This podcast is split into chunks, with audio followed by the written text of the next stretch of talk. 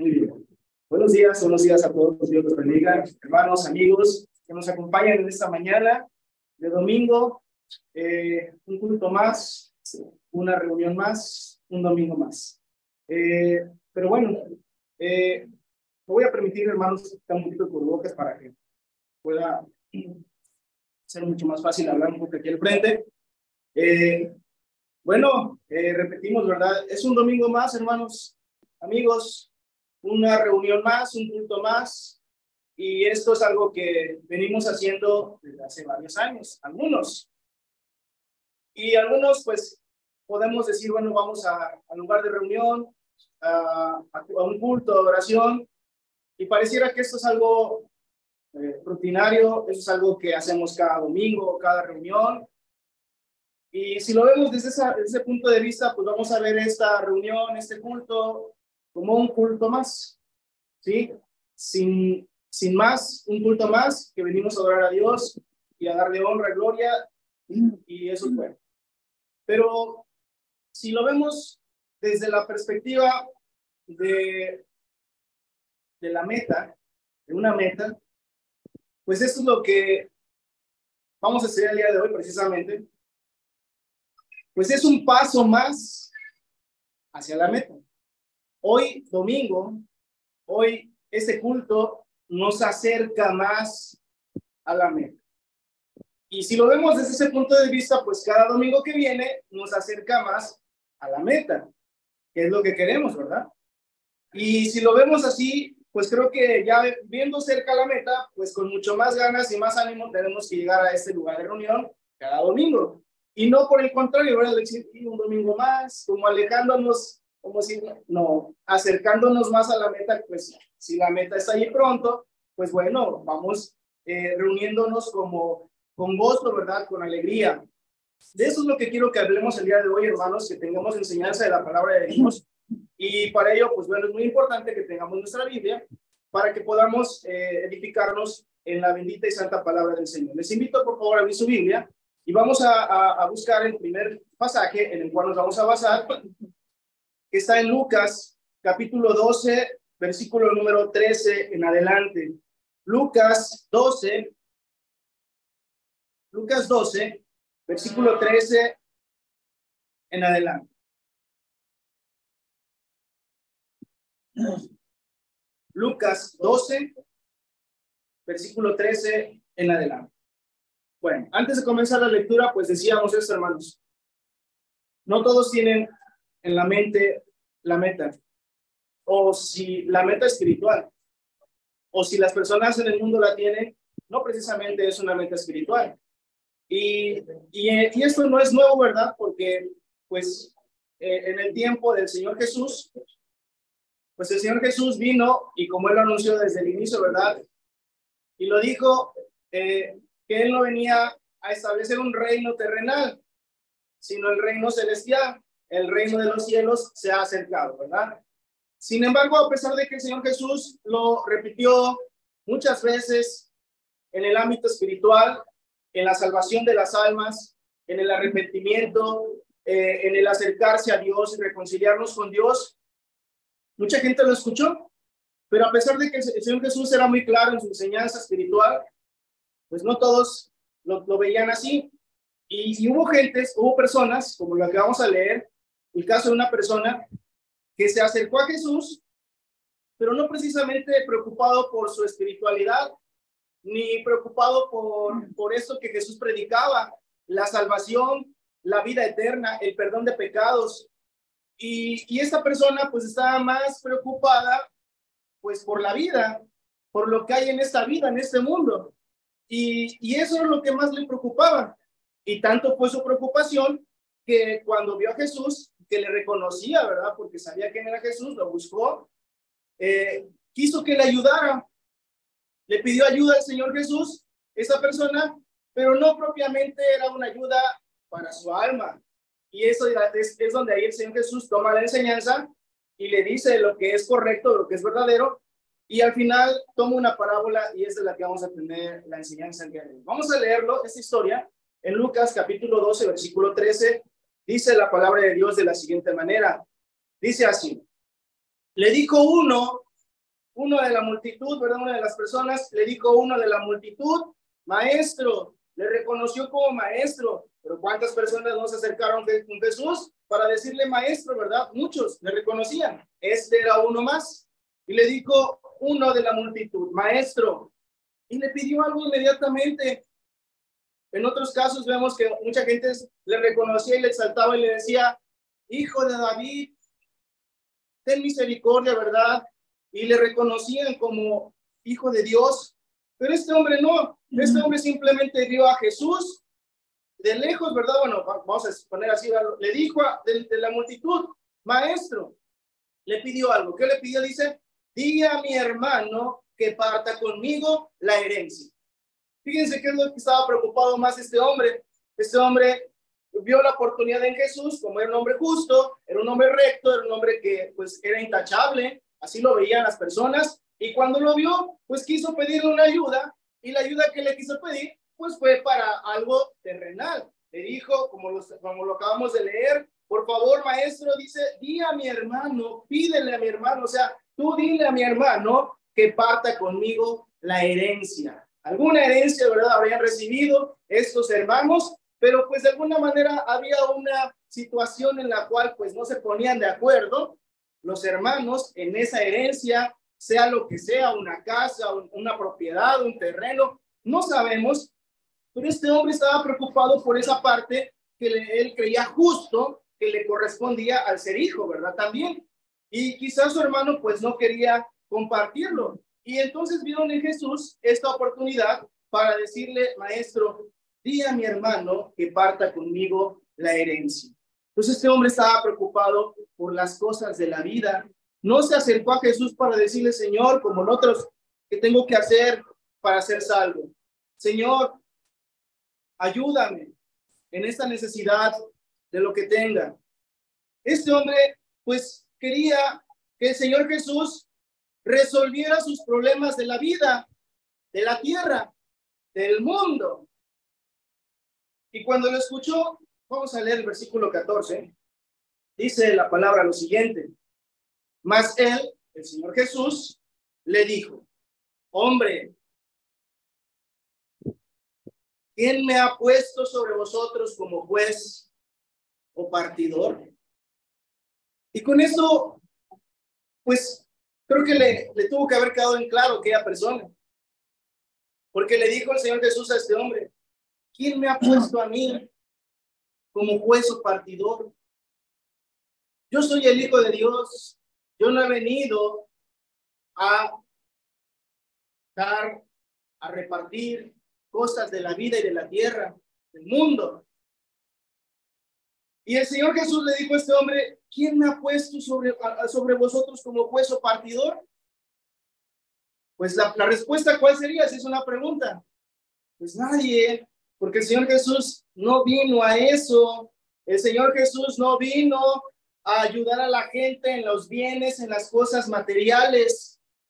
A eso no vino el Señor Jesús. Y este hombre quiso que el Señor Jesús le ayudara con ciertas cosas de lo, de, lo, de lo material, de la vida, porque estaba preocupado más por las cosas de la vida que por su espiritualidad.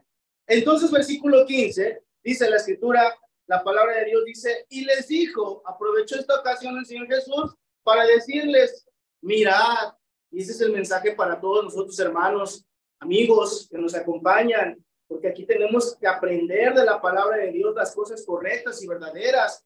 Dice la escritura, el Señor Jesús le dijo, mirad, fíjense, tengan cuidado y guardaos de la avaricia.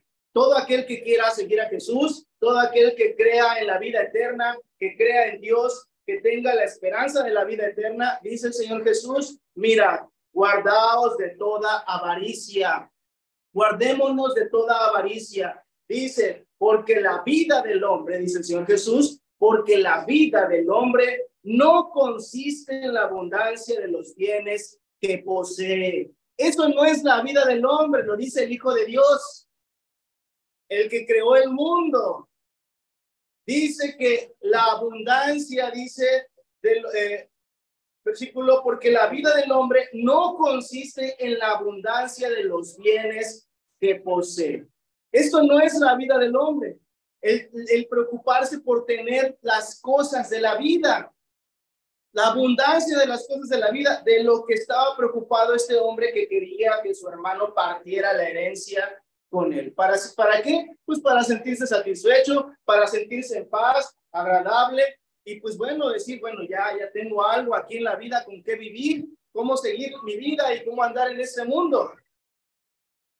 Pero el Señor Jesús le dijo, guárdense de toda avaricia, porque la vida del hombre no consiste en la abundancia de los bienes que posee.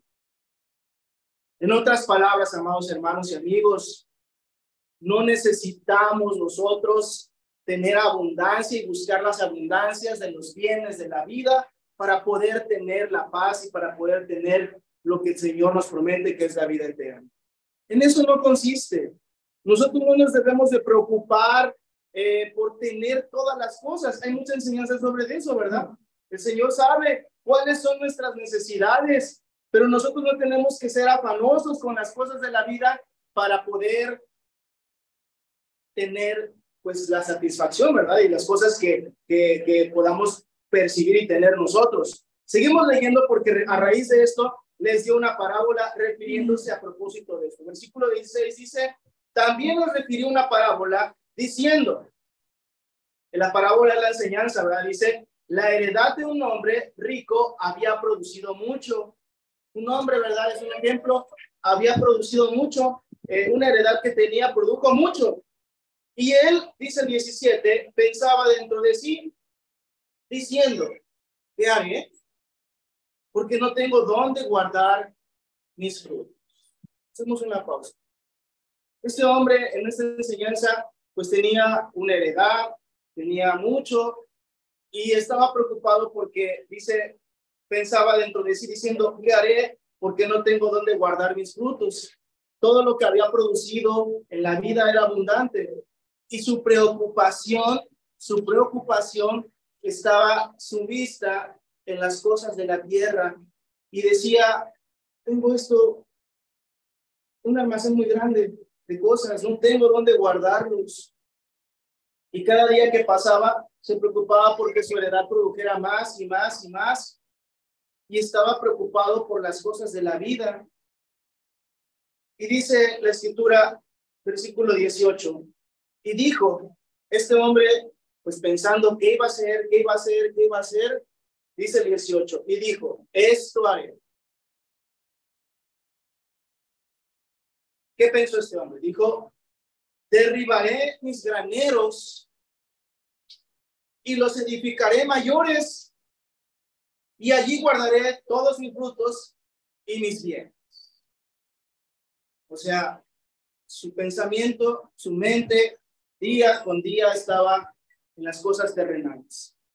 Y como no hallaba qué hacer con lo que estaba produciendo, ya no cabía, pues su mente estaba fija en las cosas de la tierra, en las cosas del mundo, pensó y dijo, voy a derribar mis graneros, pues los voy a edificar más altos, más grandes, y dice, y guardaré todos mis frutos y mis bienes. Todo lo que tenga lo voy a guardar allí donde, donde, donde edifique las cosas mayores. Versículo 19. Y diré a mi alma, alma, fíjense, ¿qué pensaba este hombre? Alma, muchos bienes tienes guardados para muchos años. Tienes muchas cosas guardadas, muchos bienes para muchos años. Repósate, come, bebe, regocija. ¿Qué estaba pensando este hombre? Pues estaba pensando en las cosas que tenía, en lo que poseía, todos los bienes. Pero además de todo, según este versículo, ¿en qué estaba pensando este hombre? Pensaba en que iba a vivir muchos años, como dice la palabra. Y él decía, pues tengo todo, voy a edificar, voy a volver a construir, voy a guardar todo y como tengo muchos bienes para muchos años, pues dice la escritura, alma, repósate, come, bebe, regocíjate. Porque él pensaba que tenía para muchos años y que iba a vivir muchos años. Versículo número 20, dice la escritura, pero Dios le dijo, pero Dios le dijo, ¿qué le dijo Dios? Dice, necio. Es una palabra un poco, pues, dura, ¿no? Que te digan necio. Pero ¿y dónde está la necedad? Yo hice lo que creía que era correcto. Edifiqué mis graneros, los hice más grandes, guardé, tengo todo para muchos años. Y la palabra del Señor, ¿cuál? Necio. ¿Por qué le dijo necio? Dice la escritura, esta noche, esta noche, vienen a pedirte tu alma. ¿Quién dijo eso? Dios. Y cuando dice esta noche, esta noche, vienen a pedirte tu alma, ¿de qué le está hablando? De que iba a morir. De que iba a morir. Esta noche vienen a pedirte tu alma. Y la pregunta le dice, ¿y lo que has provisto, de quién será? Todo esto por lo que te preocupaste, por lo que trabajaste, por lo que hiciste, ¿de quién va a ser? Esta noche vienen a pedirte tu alma. Tú pensabas morir, tú pensabas vivir muchos años, pero esta noche vienen a pedirte tu alma. Vas a morir y todo lo que has hecho y todo lo que pensabas hacer, ¿dónde está? ¿Para quién será? Dice la palabra de Dios. Versículo 21. Así es el mensaje, ¿verdad? Porque dice, así es el que hace para sí tesoro y no es rico para con Dios. Y con este versículo nos vamos a vincular a, la continuación del mensaje. Ahí está el mensaje, hermanos, porque el Señor nos dice, así es, como el ejemplo de este hombre, de esta parábola que acabamos de leer, así es cualquier persona ahora en esta vida, en este tiempo, que dice que es, que hace para sí tesoro y no es rico para con Dios. Ese es el mensaje que nosotros debemos entender, que ahora nosotros no tenemos que afanarnos por las cosas de la vida.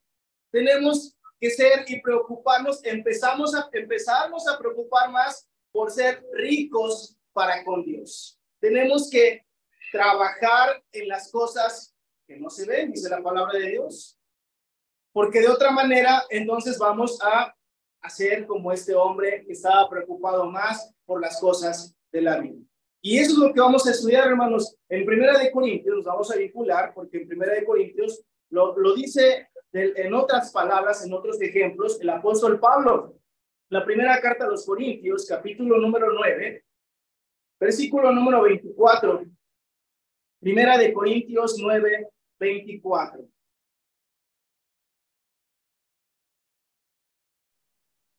Primera de Corintios 9:24.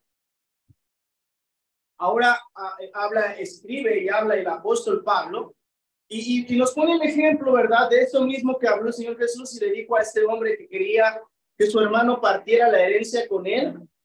Y el Señor Jesús le dijo que, pues, esto no era así, de esa manera, ¿verdad? Pero el apóstol Pablo nos dice ahora a nosotros como cristianos desde, eh, desde otro ejemplo. Vamos a leerlo en, Primera de Corintios capítulo 9, versículo 24, dice la palabra de Dios. Lo siguiente, pregunta dice, ¿no sabéis que los que corren en el estadio, todos a la verdad corren, pero uno solo se lleva el premio? Corred de tal manera que lo obtengáis. Y aquí ya viene el mensaje para nosotros, hermanos. Porque el ejemplo, el, apóstol Pablo ahora pone el ejemplo, versículo 25, entonces terminamos de comentar, dice, todo aquel que lucha, de todo se abstiene. Ellos a la verdad para recibir una corona corruptible, pero nosotros una incorruptible. Hermanos, el apóstol Pablo en esta ocasión, ¿verdad? Pone el ejemplo de, de los atletas de los atletas que conocemos también, ahora nosotros también en, la, en ese tiempo, como siempre ha sido. Sabemos, ¿verdad? Que una persona que se prepara para un maratón o para correr, pues dice la escritura aquí, como el apóstol lo, refiere, dice, todos los que corren, dice en el estadio, todos a la verdad corren, pero uno solo es el que se lleva el premio. Corred de tal manera que lo obtengáis. Entonces, aquí la palabra nos enseña que nosotros también, hermanos, como, como cristianos, estamos en una carrera como los atletas. Pero bueno, antes de ver ese ejemplo de los de los de, los, de, los, de nosotros como cristianos, pone el otro ejemplo, el versículo 25 dice, todo aquel que lucha y aquí se refiere a la parte como, como si fueran los boxeadores, ¿verdad? Una persona que se prepara para, para ese tipo de, de, de, pues, encuentros. Todo aquel que lucha, de todo se abstiene. Ellos, a la verdad, para recibir una corona corruptible, pero nosotros una incorruptible. Tanto el atleta que corre como el que lucha pues ellos buscan y se preparan para poder obtener algo. El que corre, lo sabemos hermanos, una persona que se prepara para una carrera, ¿de qué manera se prepara? Pues podemos poner el ejemplo de muchas cosas. ¿Qué hace una persona? Va a tener una competencia, sabe que va a tener una competencia tal fecha. Para tal fecha es un día muy importante. Pero la pregunta es, si quiere ganar esa competencia de carrera, así como estaba a llegar hasta ese día, no, no va a ser así. Una persona que va a tener una pelea, por ejemplo, lo que conocemos como el box, para tal día los boxeadores programan una pelea y para llegar a ese día ¿Qué tienen que hacer? Prepararse. ¿Y qué implica prepararse? Pues aquí hay una palabra muy importante. Dice la palabra, se abstienen. Si voy a correr, pues entonces la palabra dice, tengo que abstenerme. Si voy a luchar, voy a pelear, tengo que abstenerme para poder lograr lo que quiero. En primer lugar, o ganar esa competencia. Y hablando de esto secular, ¿qué tipo de preparación tienen las personas? ¿Qué hacen esto? Los atletas, los deportistas. ¿De qué se abstienen? A ver, como un ejercicio. ¿De qué se abstienen?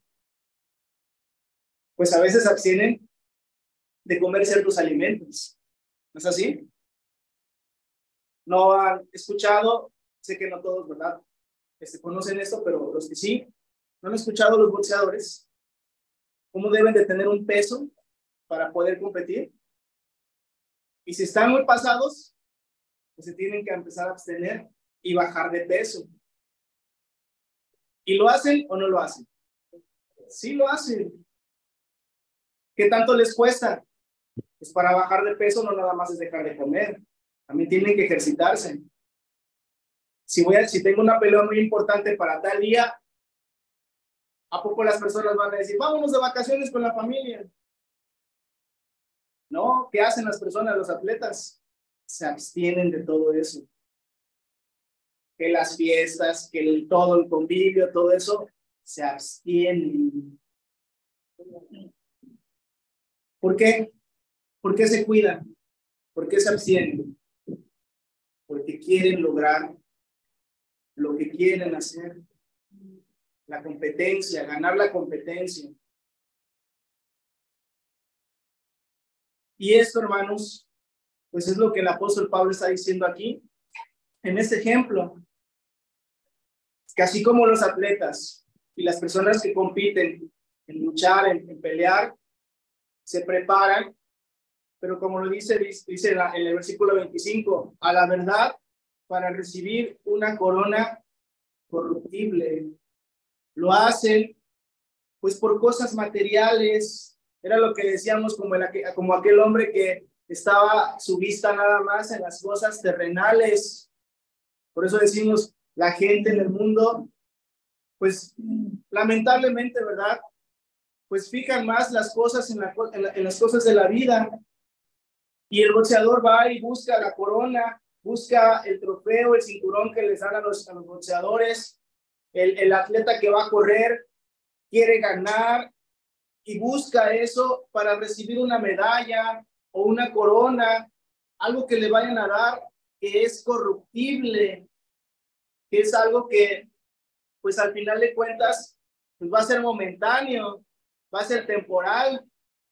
Pero el apóstol Pablo nos pone este ejemplo por dos cosas, hermanos. Primero, y quiero que tomemos del versículo 25 la palabra que dice, se abstiene y del versículo 24, la palabra que dice corred, corred de tal manera que lo obtengáis. Y si juntamos estas dos palabras, hermanos, amigos, pues es precisamente lo que nosotros como cristianos debemos de hacer en la vida espiritual.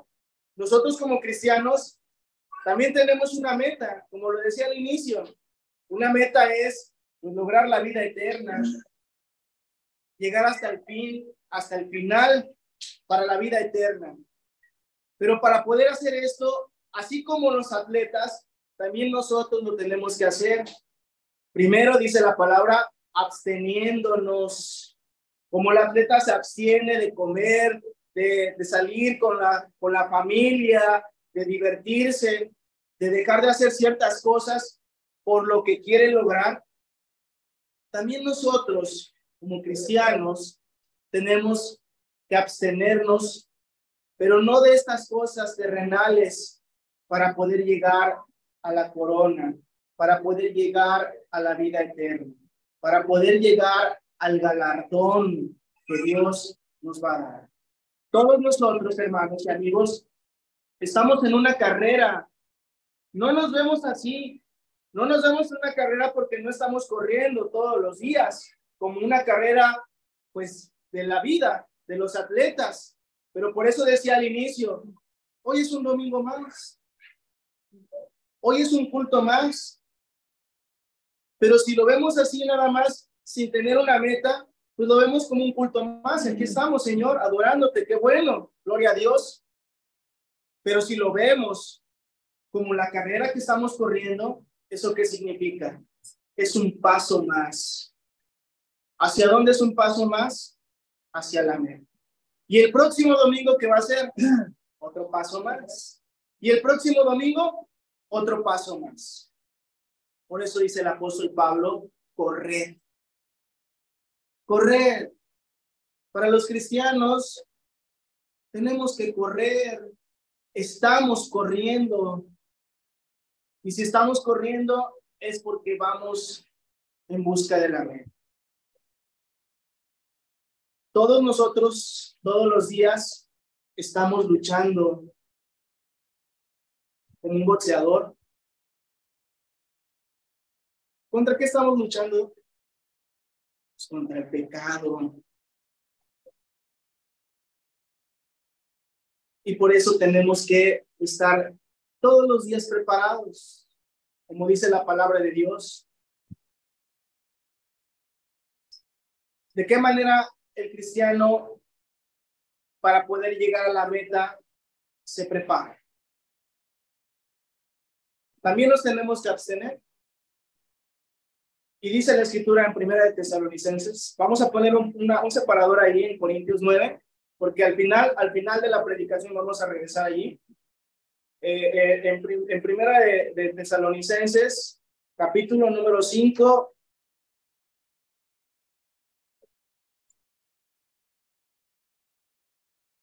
Primera de Tesalonicenses capítulo 5, versículo número 22. Es un versículo corto, pero que nos dice mucho.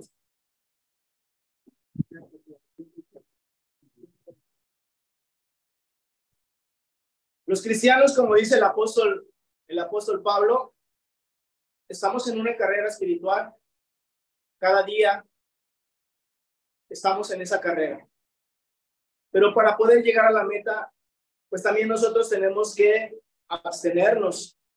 Vamos a leer 5.22, dice la escritura, ya lo tenemos, dice así, tan simple y muy claro la palabra de Dios. ¿Qué dice los hermanos? ¿Qué dice cristianos? Absteneos de qué? De toda especie de mal. Hermanos, ¿qué tan difícil es entender esta palabra? Los cristianos que estamos corriendo la carrera tenemos que abstenernos de toda especie de mal. ¿Y qué se entiende toda especie de mal? Pues todo aquello que no tenga y que no pueda o que sea un peso. ¿Se acuerdan? No tengo el pasaje, eh, eh, lo estoy recordando nada más, que dice en Hebreos, si mal no recuerdo, o Santiago, que debemos de, que, de quitarnos todo que, todo el peso, el pecado que es el peso que nos, que nos impide seguir adelante. Por eso los cristianos debemos de abstenernos de toda especie de mal. Si estamos en la carrera, estamos porque estamos absteniéndonos de toda especie de mal. Si el día de hoy usted ha venido a este lugar, es porque se guarda así, se abstiene de toda especie de mal. Lo que de otra manera, si usted está aquí y conserva el pecado y conserva cosas malas en su vida, pues entonces esto no es correr la carrera del Señor. Porque los cristianos que queremos llegar a la meta espiritual, a la vida eterna, a la corona espiritual, a la corona eterna, pues dice la palabra que tenemos que abstenernos de toda especie de mal. Pero para que sea un poco más claro, nos dice ahí en Romanos capítulo 6, en Romanos capítulo número 6, versículo número 12. Pluma, por favor. Romanos 6, 12.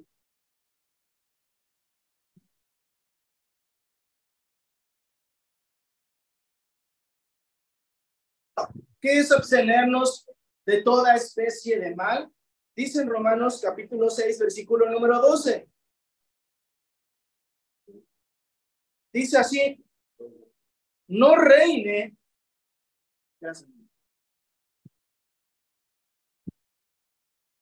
No reine, pues, el pecado en vuestro cuerpo mortal.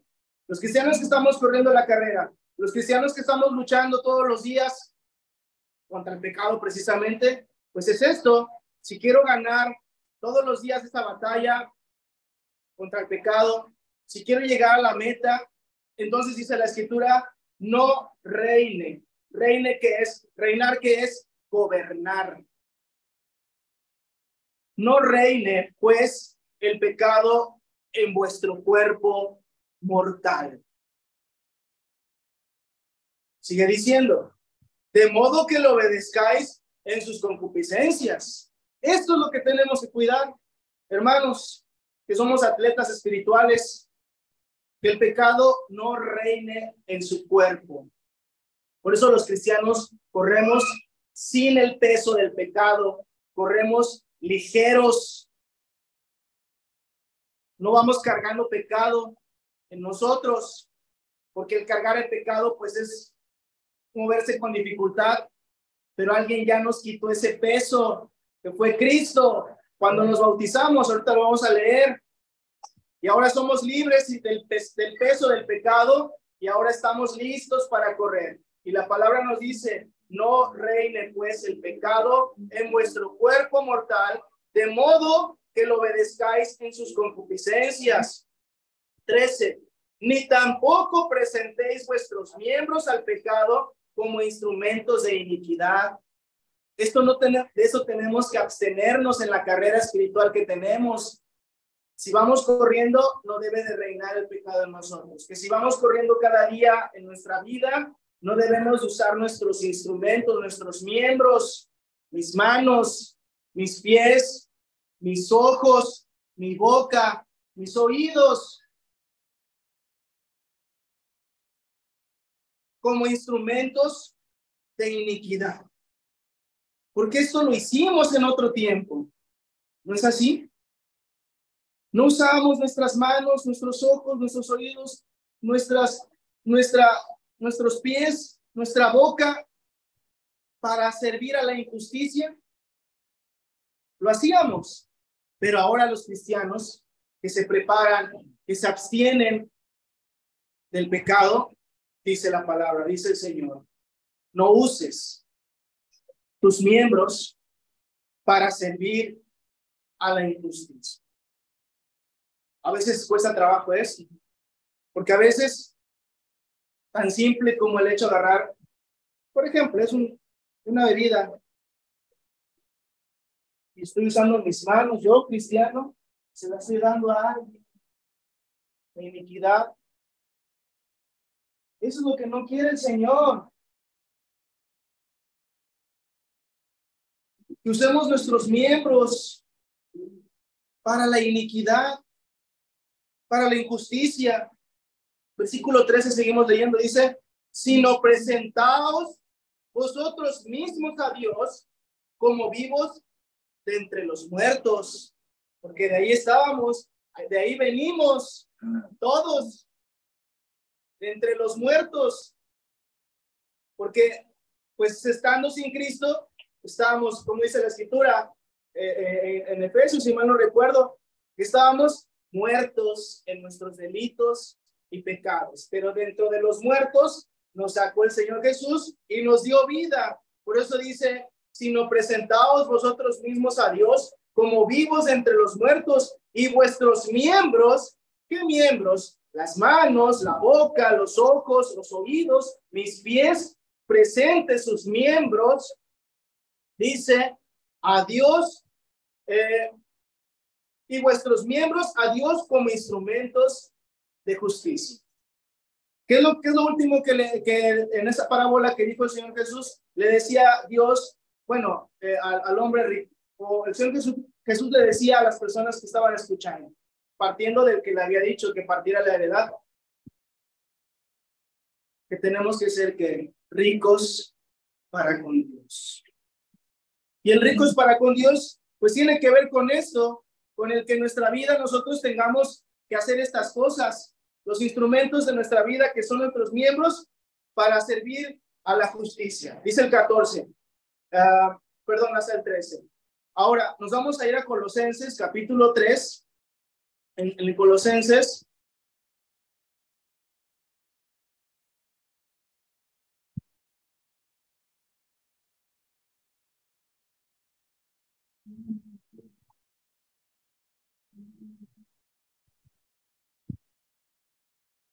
En estos versículos veíamos, pues, de lo que nos tenemos que abstener, como dice el apóstol Pablo, del pecado que nos asedia y de toda especie de mal, y que no reine el pecado y que nuestros miembros utilizarlos para la, la justicia y no para la iniquidad. Pero en Colosenses vamos a tomar esos versículos para decir lo que dice el apóstol Pablo, corred de tal manera que lo obtengáis. ¿Cómo debemos de correr los cristianos? Pensando en qué? Dice el versículo número 3, capítulo 3, versículo número 1, perdón. Ahí en Colosenses dice, si pues habéis resucitado con Cristo, la pregunta es esa, antes de continuar. ¿Hemos resucitado con Cristo? ¿Ya resucitamos con Cristo? ¿En qué momento resucitamos con Cristo? En el bautismo, ¿se acuerdan? En ese momento dice, sí, pues habéis resucitado con Cristo, les habla a los cristianos, a los que han resucitado con Cristo. Y los que no, los invitamos precisamente, ¿verdad? Que también ustedes lo hagan. ¿Qué dice la escritura? Buscar las cosas de arriba. De esa manera tenemos que correr los cristianos. Si usted ya fue bautizado, si usted ya se bautizó, entonces empezó la carrera espiritual. Pero usted va a correr esta carrera, dice, buscando las cosas de arriba. Aquel hombre que se le acercó al Señor Jesús, ¿qué cosas estaba buscando? ¿Las de arriba? las de la tierra. Pero los cristianos, aquí está el mensaje para nosotros. Estamos en esa carrera, debemos de buscar las cosas de arriba. Dice, seguimos leyendo. Donde está Cristo sentado a la diestra de Dios. Por eso los cristianos debemos de poner la mirada en las cosas de arriba y no perder el tiempo afanándonos con las cosas de la tierra. No porque no sean importantes, son necesarias. Porque, pues, todos tenían, todos tenemos que hacer algo en esta vida para tener un sustento. Los apóstoles tenían sus oficios. ¿Qué oficios tenían los apóstoles? ¿Se acuerdan? Pescadores. Había uno que era recaudador de impuestos. Tenían oficios, tenían trabajos. El apóstol Pablo se dedicaba a hacer tiendas, ¿verdad? Entonces, eso no es algo malo, el hacer las cosas de la vida. Pero el afanarse y buscar las cosas de la vida, perdiendo las, de la, las, de las, las del cielo, las eternas, eso sí es lo que es malo. Por eso el Señor dice que los cristianos debemos de buscar las cosas de arriba, donde está Cristo sentado a la, a la diestra de Dios. Versículo número dos dice, poned la mira en las cosas de arriba, no en las de la tierra. Más claro que este mensaje, hermanos, ¿cómo lo podemos decir? Poned la mira en las cosas de arriba, no en las de la tierra. Porque los cristianos que empiezan a poner la mira en las cosas de la tierra, pues va a venir y se va a cumplir aquella parábola que también dijo el Señor Jesús, refiriéndose a los afanes de la vida. ¿Se acuerdan? En esa parábola del sembrador, cuando un cristiano pues llega a la iglesia, se convierte, venimos del, del, mundo, venimos de, del pecado, pero venimos de, de, ser afanosos de las cosas de la vida, de tener muchas cosas, pero cuando llegamos se nos enseña a poner las cosas en la, en en mira de la, poner la mira en las cosas de arriba, buscar las cosas de Dios primero, pero a veces se nos olvida y viene la enseñanza de Lucas. Vamos a Lucas ahora. En Lucas capítulo 8, versículo 14. Lucas capítulo 8.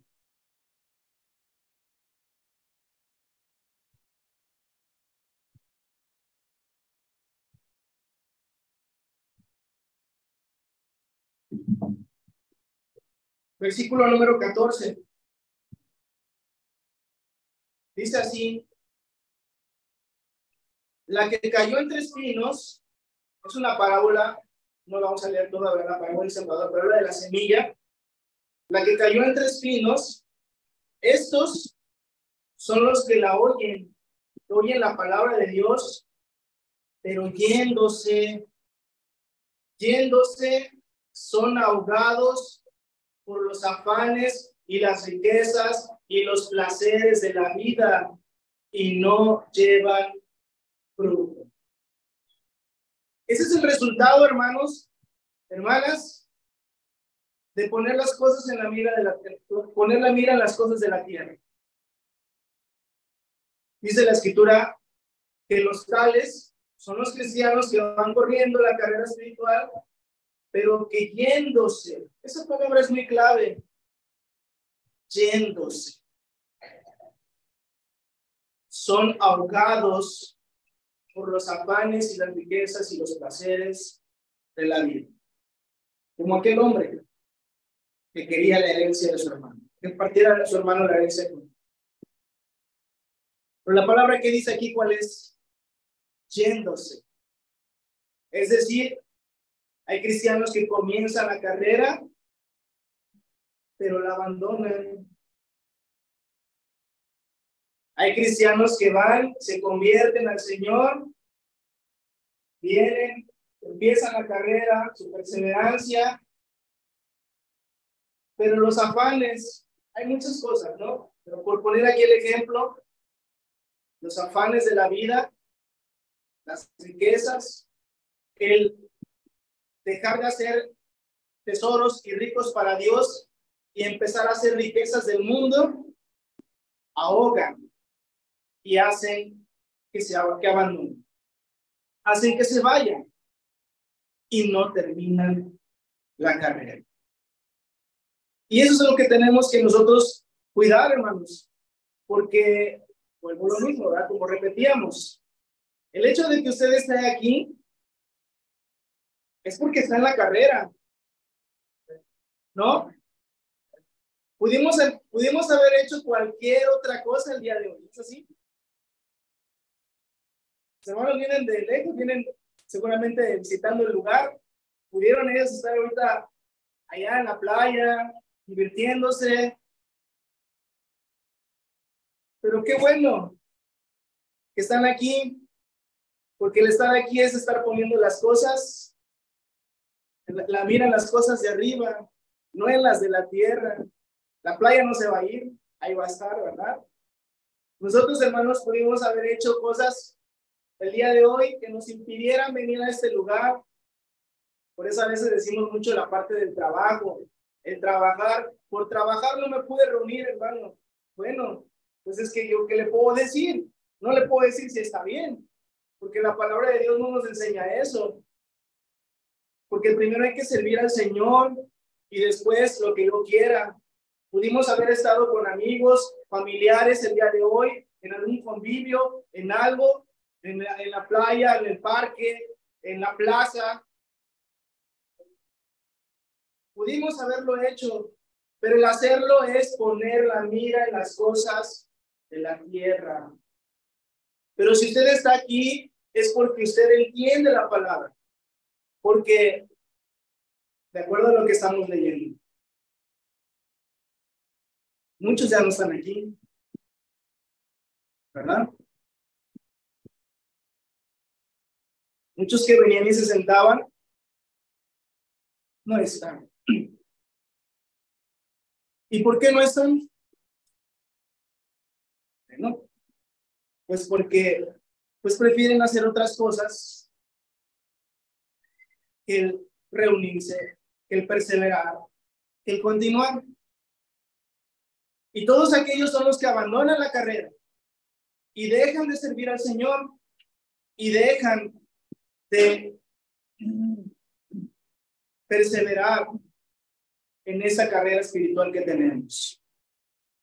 Y como dice aquí en Lucas, que lo estamos leyendo, muchas de esas cosas por las cuales ya no continúa la carrera son por los afanes de la vida, por, la, por, las, por las riquezas, por lo que hay en esta vida, en este mundo. Pero, entonces, si yo estoy perseverando, ¿qué puedo hacer? ¿Cómo puedo hacerle para poder seguir en el camino del Señor? En Primera de Corintios, capítulo 12,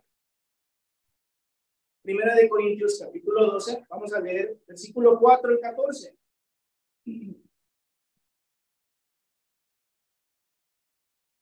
Primera de Corintios, capítulo 12,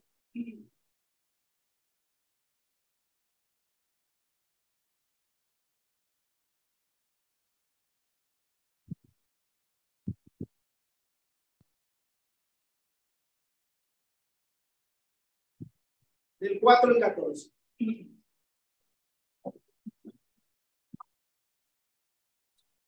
¿Qué es para los cristianos ser ricos para Dios? Ya vimos de lo que tenemos que abstenernos. Pero también ahora tenemos que ver cómo correr la carrera.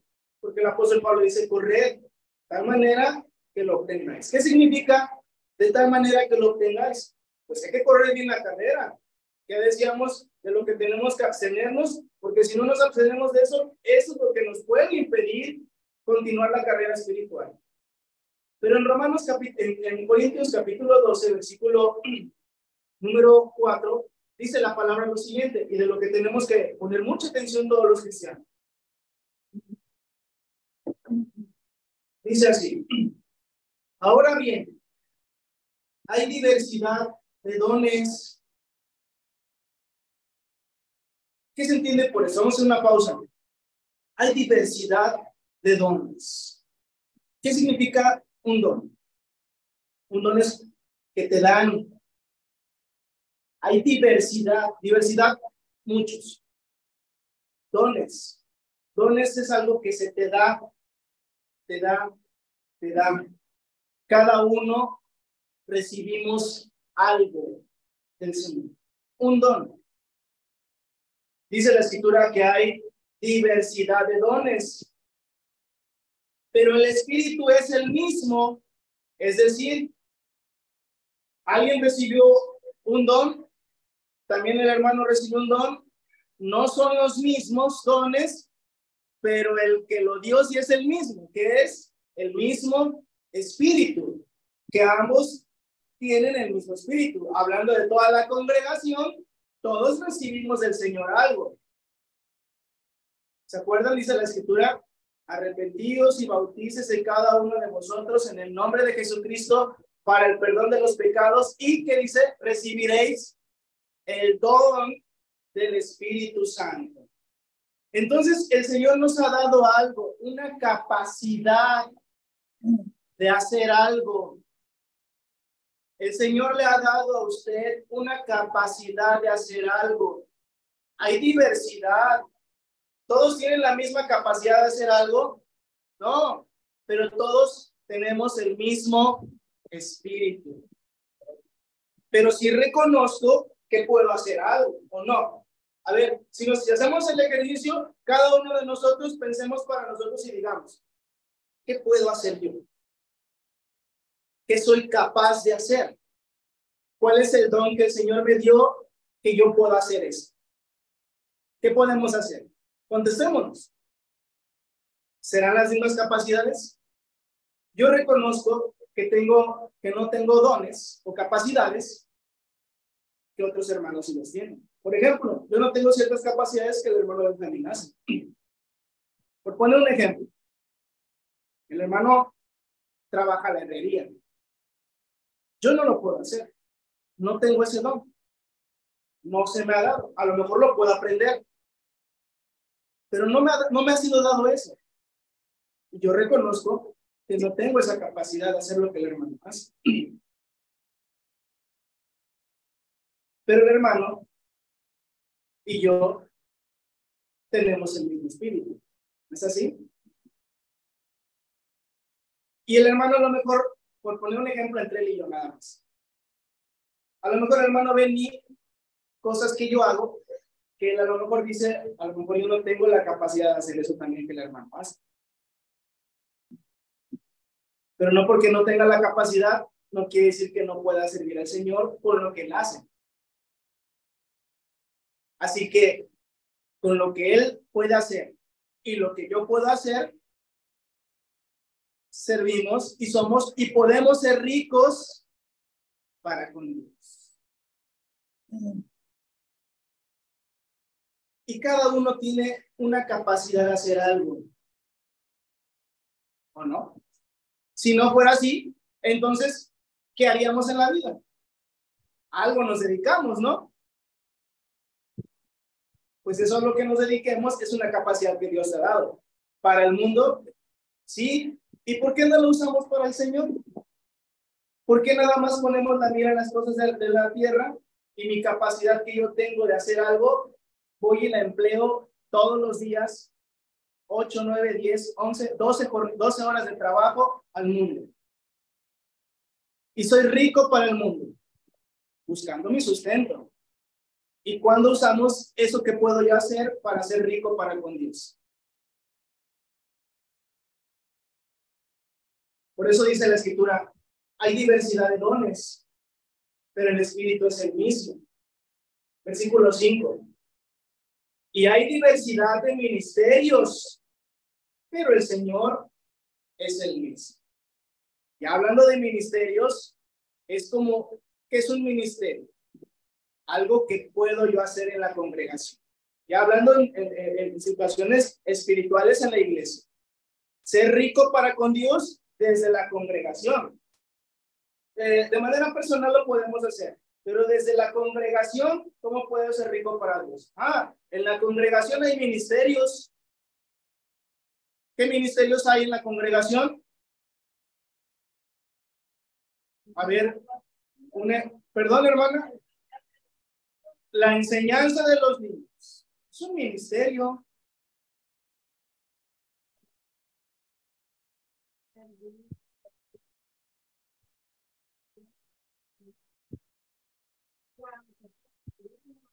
El ministerio del aseo.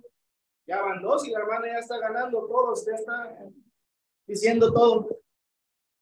Habló de esta congregación. ¿Qué ministerios hay? La enseñanza de los niños, el aseo de este lugar. ¿Qué más ministerios hay? Hermano Vidal, ¿cuál tiene? Ministerios de la oración.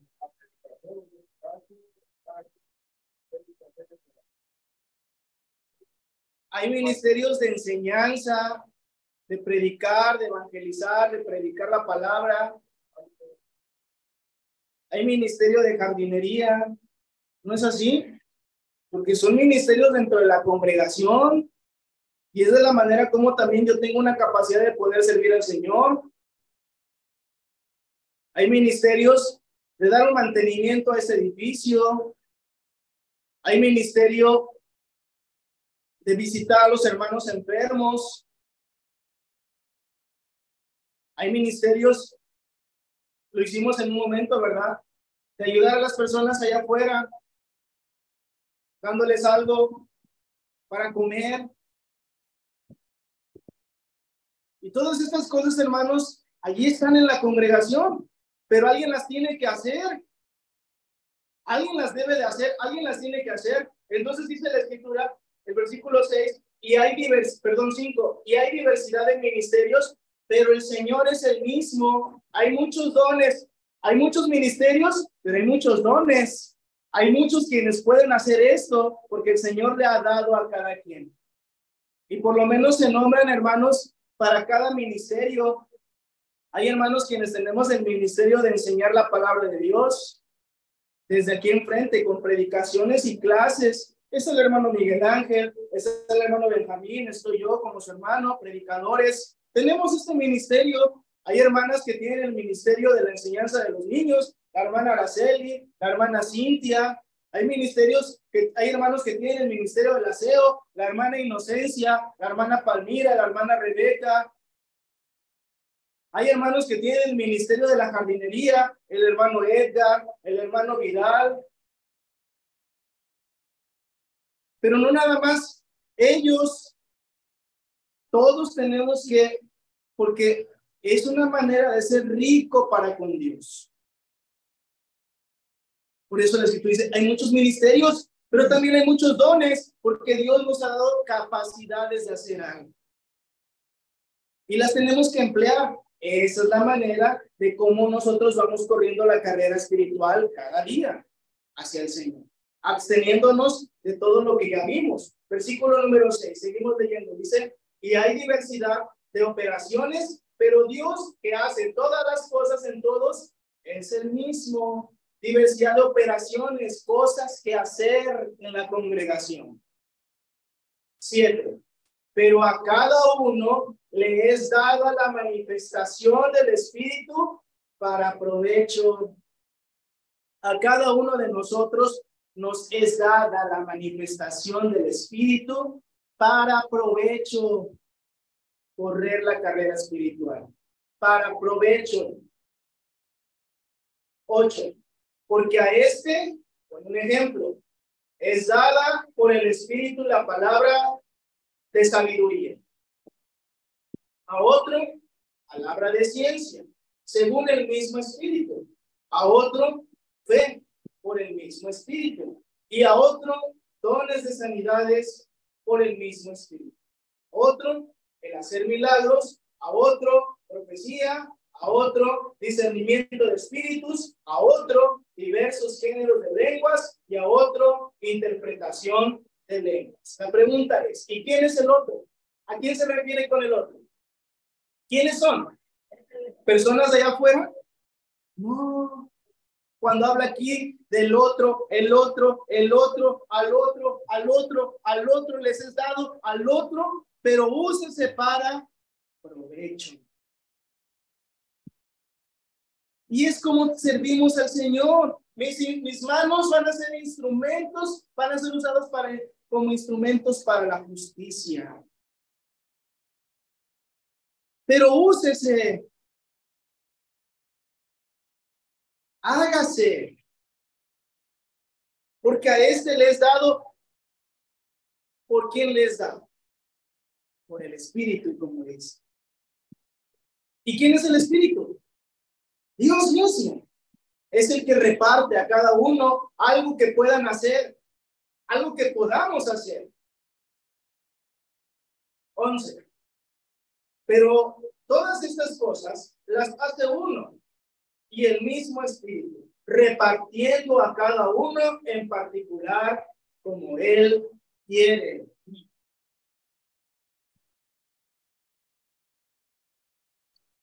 Doce. Porque así como el cuerpo es uno y tiene muchos miembros, pero todos los miembros del cuerpo siendo muchos son un solo cuerpo, así también Cristo. Porque por un solo espíritu fuimos todos bautizados, como ya dijimos, todos fuimos bautizados por un solo espíritu en un cuerpo. Fui bautizado y el Señor me puso en un cuerpo. ¿Cuál cuerpo? El cuerpo de Cristo que es en esta congregación local. Pues ahora en esta congregación que es el cuerpo de Cristo, sirva al Señor, sea rico para Dios, ponga las cosas, la mira en las cosas de arriba, no en las de la tierra. Versículo 13, porque por un solo espíritu fuimos todos bautizados en un cuerpo, sean judíos, griegos, sean esclavos o libres. Y a todos se nos dio a beber de un mismo espíritu. Además, el cuerpo no es un solo miembro, sino muchos. Hasta ahí vamos a leer. El cuerpo no es un solo miembro, sino muchos. ¿Cómo podemos explicar eso? A veces en las congregaciones se cree, en las iglesias de, Cristo, que uno solo es el que tiene que hacer todo. Y eso no dice la palabra. Todos tenemos que ser ricos para con Dios.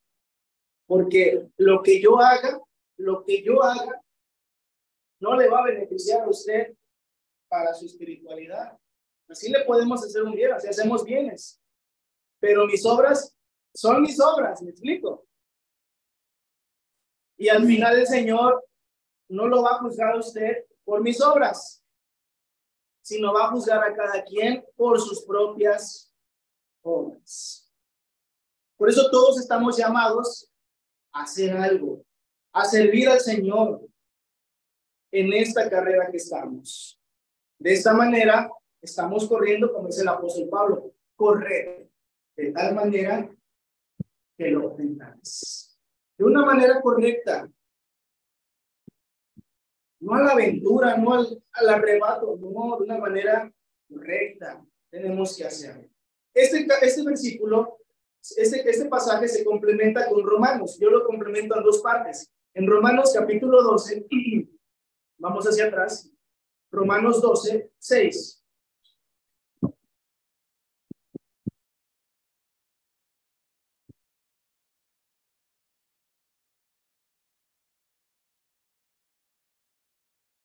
Romanos 12:6.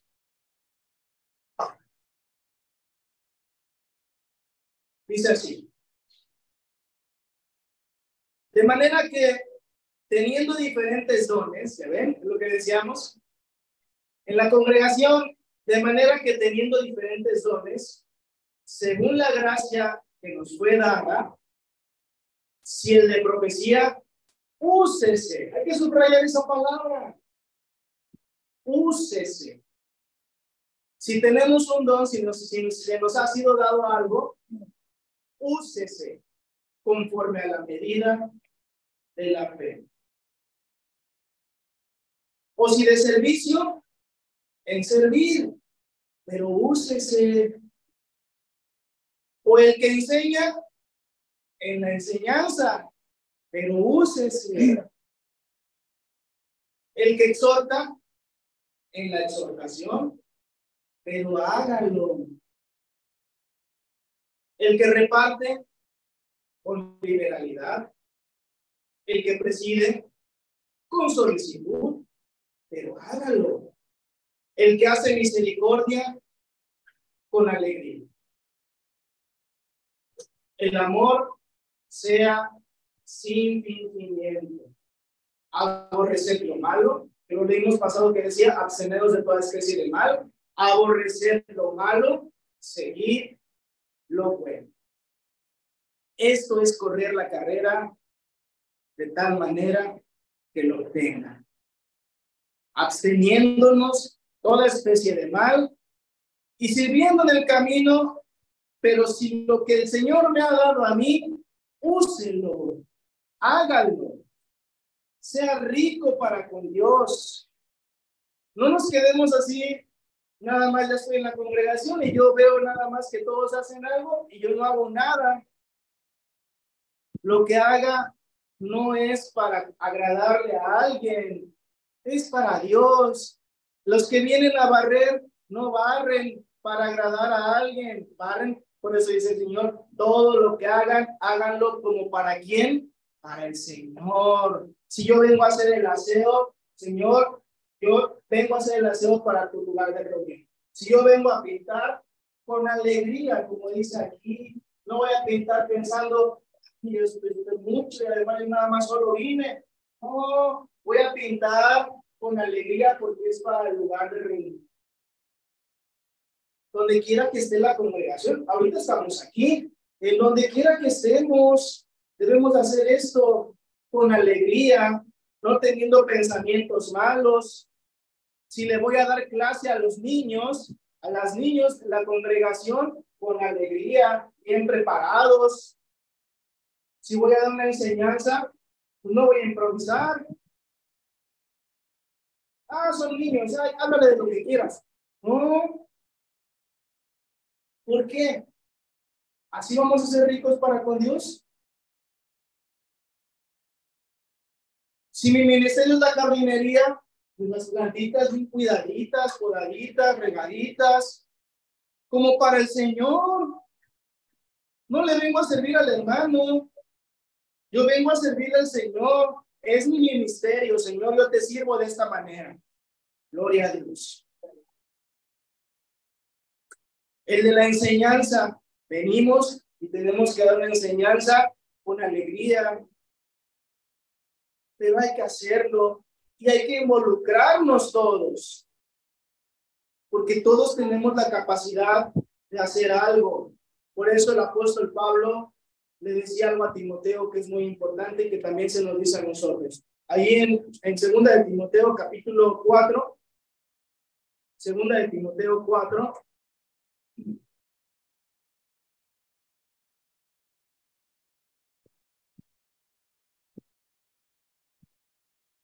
Segunda de Timoteo 4, 5.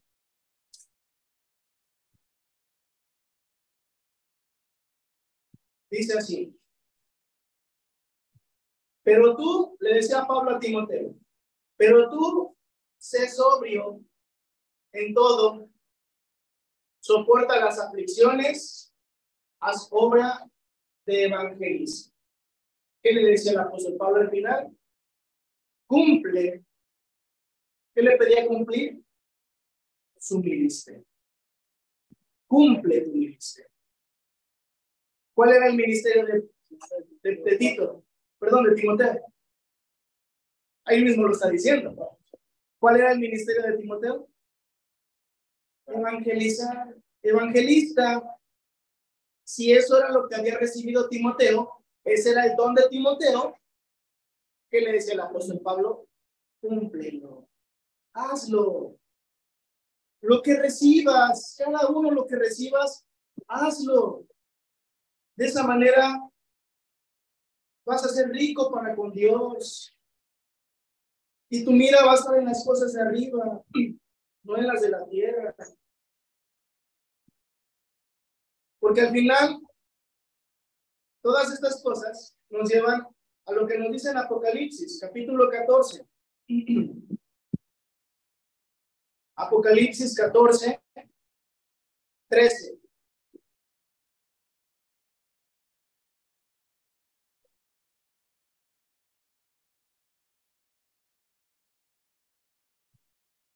¿Por cuánto tiempo tengo que hacer estas obras de cumplir mi ministerio? Por siempre. Como siempre yo le he dicho, hermanos, en la iglesia del Señor no hay jubilaciones, no hay retiros. Aquí no es como en lo secular en el trabajo. Ya me jubilé, ya me retiré. No, en la iglesia del Señor no hay jubilaciones ni retiros. Esto es por siempre. Hasta que el Señor me permita hacer esto. Porque también sabemos que estamos en un cuerpo y ese cuerpo se va desgastando. Hasta que el Señor me lo permita, yo lo voy a hacer.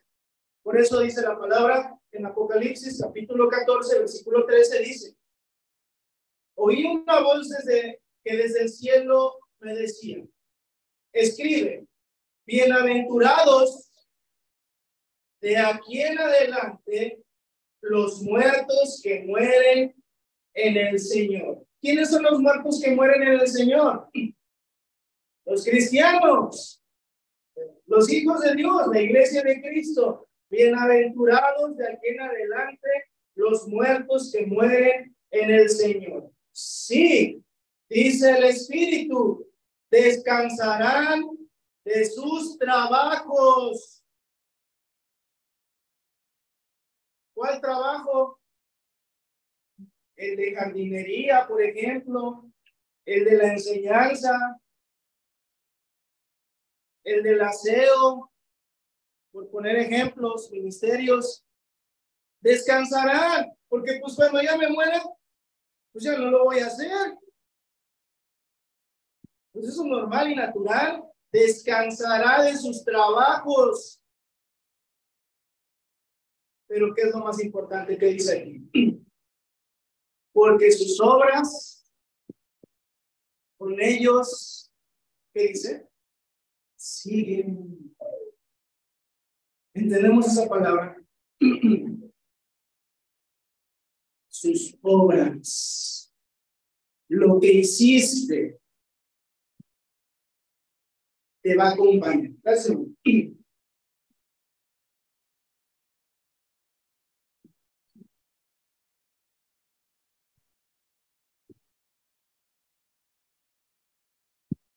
Y si no trabajo para el Señor, si no soy rico para con Dios, ¿qué obras me van a seguir?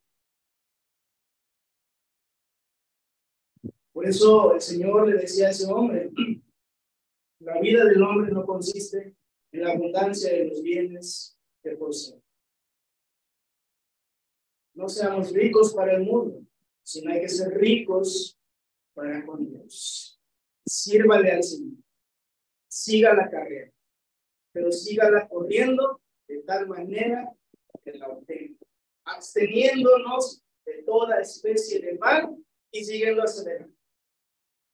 Porque al final, hermanos, y regresamos, último versículo, donde partimos, primera de Corintios,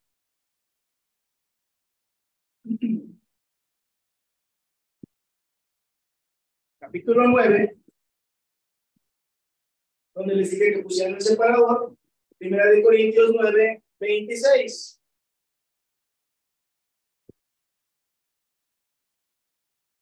Dice así. Así que, como una conclusión de todo lo que se ha dicho, así que, dice el apóstol Pablo, yo de esta manera corro, no como a la aventura.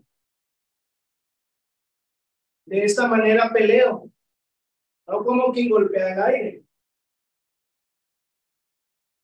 sino que golpeo mi cuerpo y lo pongo en qué servidumbre. De esta manera yo corro, dice. De esta manera yo sirvo. No como el atleta que corre para una meta, no como el que golpea el aire, como el que lucha, como el boxeador, no, no como ellos, dice el apóstol Pablo, sino que golpeo mi cuerpo y lo pongo en servidumbre para servir al Señor. Y dice algo muy importante, dice, no sea que habiendo sido heraldo para otros, yo mismo venga a ser eliminado. Algo muy importante también. Dice el apóstol Pablo, no sea, yo lo hago todos los días, sirvo al Señor en lo que yo puedo hacer, en lo que hacía Pablo, su ministerio, de evangelizar, de predicar, de establecer las iglesias a los gentiles. Y dice, yo lo hago, pero él estaba consciente de algo, dice, no sea que habiendo yo sido heraldo para otros, ¿qué es un heraldo? Pues es un premio, es como, es, es, es un ejemplo, habiendo yo sido ejemplo para otros. Pablo estaba consciente de algo, dice, yo mismo venga a ser eliminado. ¿Y qué significa ser eliminado?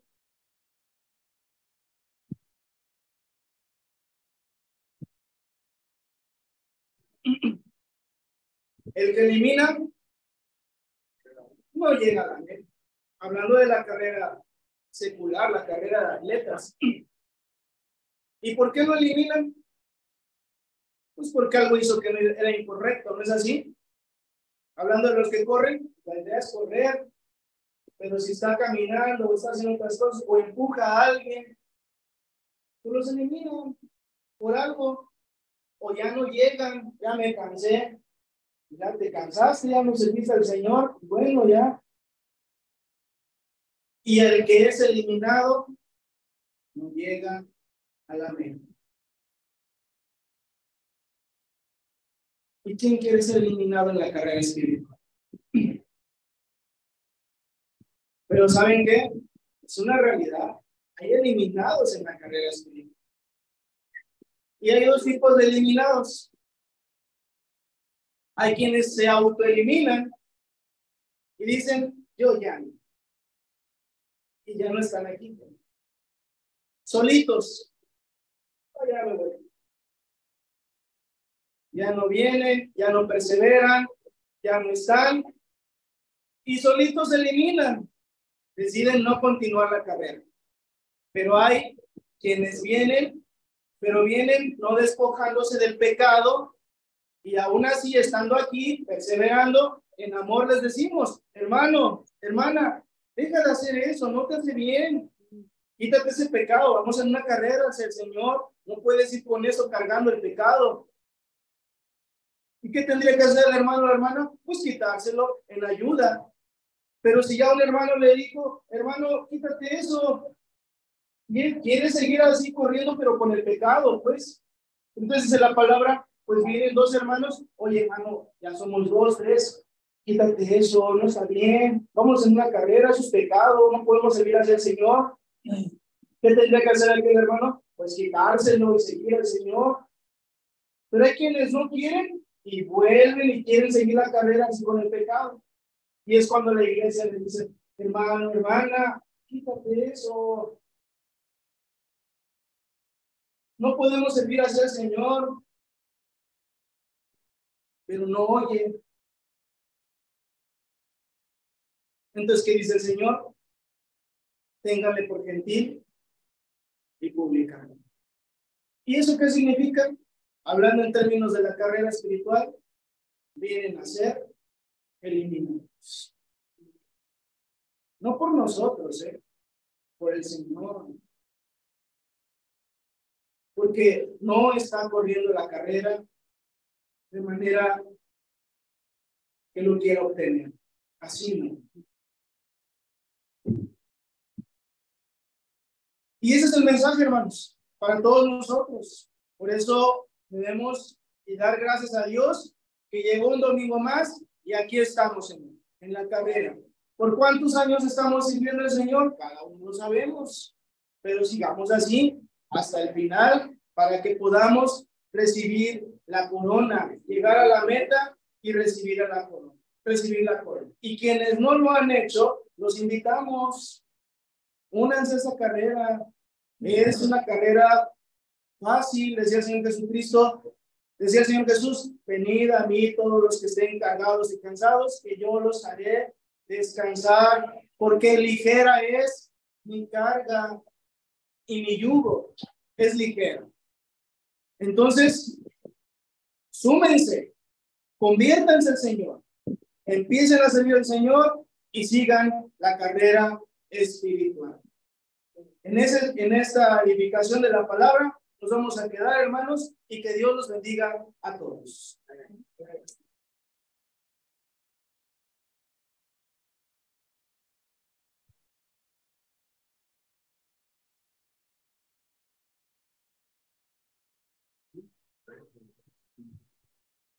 Gracias, Señor, por la palabra, palabra que quiero predicar este, este día, hermano. Vamos a, a en la parte final del culto. Vamos a terminar la